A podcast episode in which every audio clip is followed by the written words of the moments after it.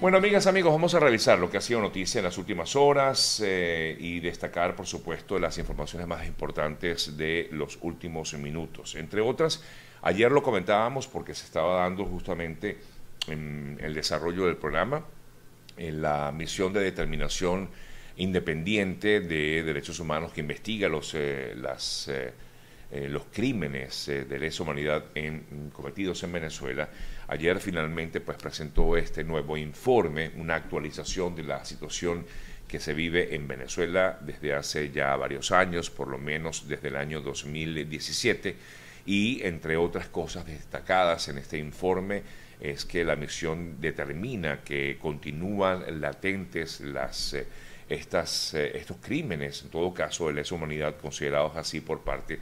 esta misión de determinación de Derechos Humanos de las Naciones Unidas. La presidenta de la misión, Marta Baliñas, denunció que ha habido un incremento de ataques eh, contra ONGs, también contra defensores de derechos humanos, contra activistas, incluso contra periodistas. Persisten en algunos casos y han aumentado en otros los ataques contra cada una de estas eh, personas, así como también integrantes de la sociedad civil y a líderes políticos. Forma parte de lo que comentaba ayer esta misión de determinación de, derechos humanos ante la ONU en Ginebra. En tanto, en relación con esta situación que se ha vivido en los últimos días en Venezuela con respecto a esta llamada mm, guerra contra la anticorrupción, vimos en el día de ayer información que aseguraba que habría sido detenida otra persona, eh, se trataría de un eh, presunto testaferro de Roa, diputado también detenido en Venezuela. Esto lo dio a conocer anoche Diosdado Cabello, quien decía que uno de los detenidos era uno de los eslabones más importantes en esta trama de corrupción. Se había ido uno de ellos, había logrado evadirse porque le avisaron, comentó anoche Cabello, uno de los detenidos del Estado le avisó y se fue, pero lo capturaron fuera y ya está en Venezuela. Se trataría, eh, aunque no se especificó, que esta es una de las cosas, ¿no? que no se ha especificado exactamente los nombres de todos, solamente algunos, pero según información que manejan algunos medios, eh, eh, se trataría de esta persona que sería testaferro del diputado Uberroa, Daniel Prieto. Es la información que maneja el portal la tabla, muy vinculado, por cierto, al eh, régimen venezolano. Eh, al parecer esta persona estaba intentando entrar a República Dominicana y allí habría sido detenido, según la información que se destaca en los medios de comunicación en la mañana de hoy. En torno a esta situación que hemos eh, comentado en los últimos días, recuerden que una de las personas detenidas era el, presidente del circuito judicial penal de Caracas. Y ayer, ante la ausencia de esta persona en ese cargo, fue nombrada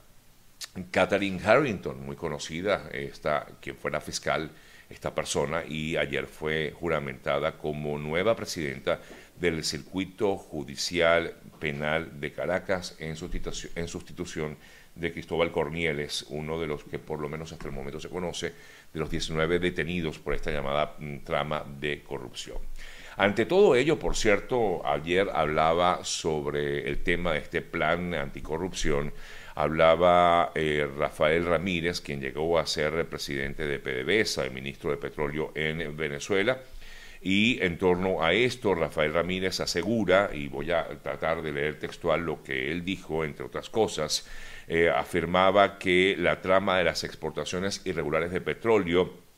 están involucradas muchos involucrados, muchos empresarios relacionados directamente con Maduro y Delcy Rodríguez, dijo Rafael Ramírez en torno a ello en una entrevista que le realizara el portal monitoreamos.com. Explicó que el régimen se maneja con lógica de mafias, dijo textualmente, si alguien empieza a acumular poder, lo sacan. En esta oportunidad, afirma Ramírez, le tocó a El Aizami, quien llegó a tener tanto poder que era mano derecha de Maduro. Ese poder y sus vínculos con regímenes como el de Irán le permitieron negociar su salida y recibir un tratamiento VIP, es lo que afirma Rafael Ramírez en torno a ello. Una de las, eh, mm, una de los, uno de los planteamientos que se ha hecho con respecto a esta investigación, eh, que en teoría estaría realizando, eh, se estaría realizando en el seno del,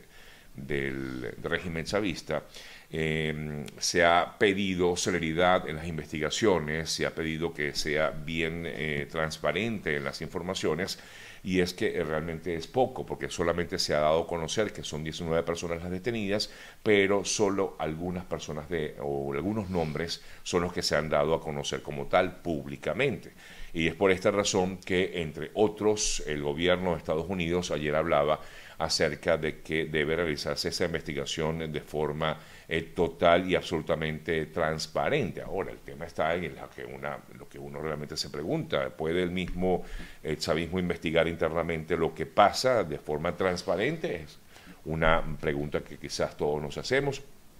Y dentro del país, el equipo de la ONG Transparencia Venezuela también exigía esa esa eh, transparencia, justamente esa celeridad en las investigaciones para que se conozcan realmente los eh, que fueron autores de estos hechos. Eh, por otro lado, la plataforma unitaria, la plataforma de la oposición, destacaba en el día de ayer, emitiendo un comunicado, que la actuación de la administración de Maduro en medio de esta guerra interna, que afirman es lo que ha ocurrido en las filas del chavismo, es que junto a la inmensa mayoría de los venezolanos, la plataforma repudia este de Falco,